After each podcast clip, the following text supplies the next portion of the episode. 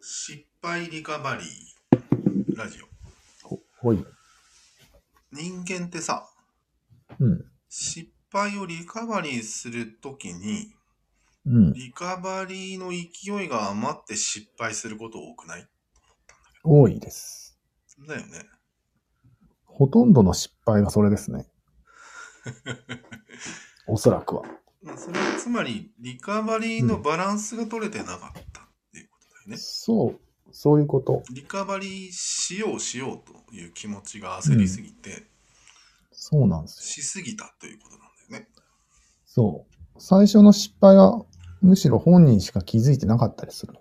ああ、なるほどね。うん。うん。周りが認識するのはそのリカバリーの失敗の可能性が高いってことだね。そういうことです。うん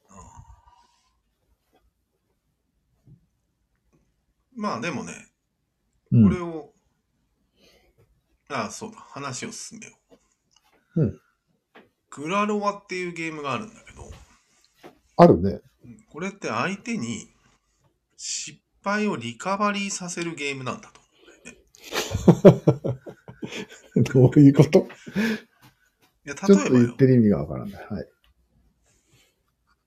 基本的にはこのエリアドを取られるっていうのは失敗だよね。失敗だね。うん。で小さもねな、失敗だね。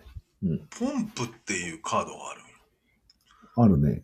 あれって置いただけで、うん。こっちが置いた人がうん。エリクサーアドバンテージを2取れるのよ。うん取れるね。だから置いた時点でもう相手の失敗なんよ、これ。ああ、置いた瞬間うん。エリクサーに関すればね。うん、だけに焦点を絞ればね。ひどいカードだなと思って。ああ、確かに。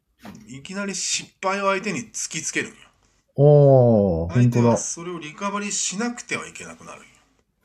しなきゃいけないね。ファイブを打つなりなんなりしてね。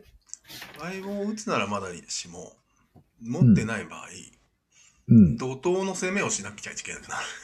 せなくちゃいけなくな るね。せなくちゃいけなくなるよ。しなくちゃいけなくなるじゃん。うん。そしたら、またそこでアドバンテージが取れる可能性があるわけよ。うん。こっちとしてはね。ああ、ポン、ポンを置いた側は、それをさらにアドバンテージに変える準備をして待ってますよ。そうなんよ。はい。どういうことと思ってね。い卑怯だやいやいや、そのカード。まず、こっちが失敗を仕掛けるって。そうだね。うん。でも、それは同時にこっちの隙を見せてるわけでうん、それが失敗につながることもあるわけ。こっちの。まあね。エリ、エリポン側のね、うん。置いたことが失敗っていう、結果がよくあるけど、それはうそうなんでん、すだからそれは、うんやっぱりね、初手うでんエリポンっていうのは絶対ダメだなと思ったね。それをうん鑑みたら。あ、な、そう、それで廃止されたんだよね。うん。所定エリポンは。だよね。いきなり何もないところからそれを仕掛けるっていうのは、うん。このずるいゲームに反してると思ったね。もうむしろ。ああ、なるほどね。いかに隙を作ってから置くかっていううん。ことだから、そうなんよ。相手の。うん。